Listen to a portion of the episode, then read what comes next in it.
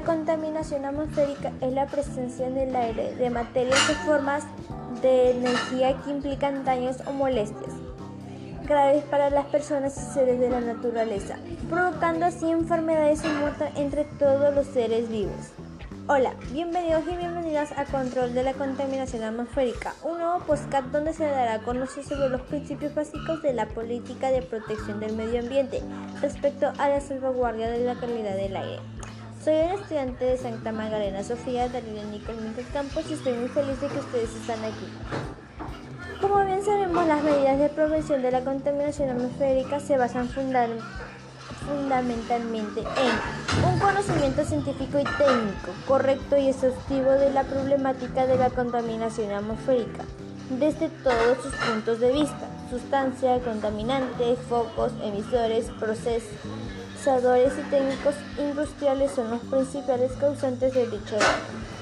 Una tarea de sensibilización ciudadana y educación ambiental dirigidos a todos los estantes sociales, escolares, adultos, técnicos, administradores, empresarios, mediante todos los medios de comunicación que usamos actualmente.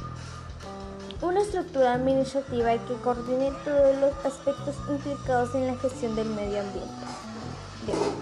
Como opciones preventivas de la contaminación atmosférica se puede destacar los mapas de vulnerabilidad y capacidad del territorio, la planificación urbanística, los estudios de evaluación impactado ambientalmente, las medidas preventivas urbanas y el ahorro energético. También son importantes los sistemas de vigilancia, las medidas derivativas de los principios básicos, como son estudios económicos estructuras políticas y administrativos adecuadas. Hay algunas medidas preventivas de carácter urbánico y doméstico que si bien no son definidas colaboran a disminuir la contaminación atmosférica.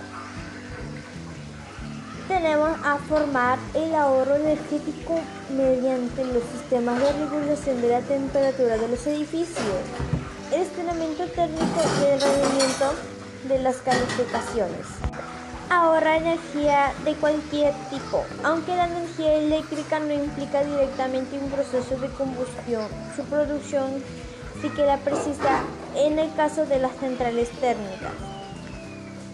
Regula adecuadamente el tránsito automovilístico, fomentemos el uso de transporte públicos e incluso podemos fomentar el uso de las bicicletas. Hoy en día es muy común usarlas.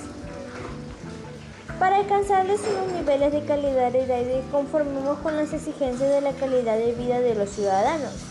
No es suficiente la actuación de los poderosos políticos. Los productores, usuarios y consumidores deberán adoptar unas pautas de comportamiento lo más ajustadas posibles para requerir que reclame la protección, la protección de un recurso natural tan básico como el aire.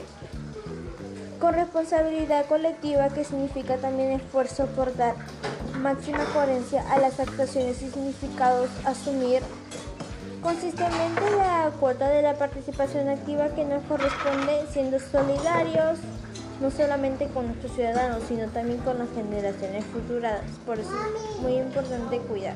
Gracias.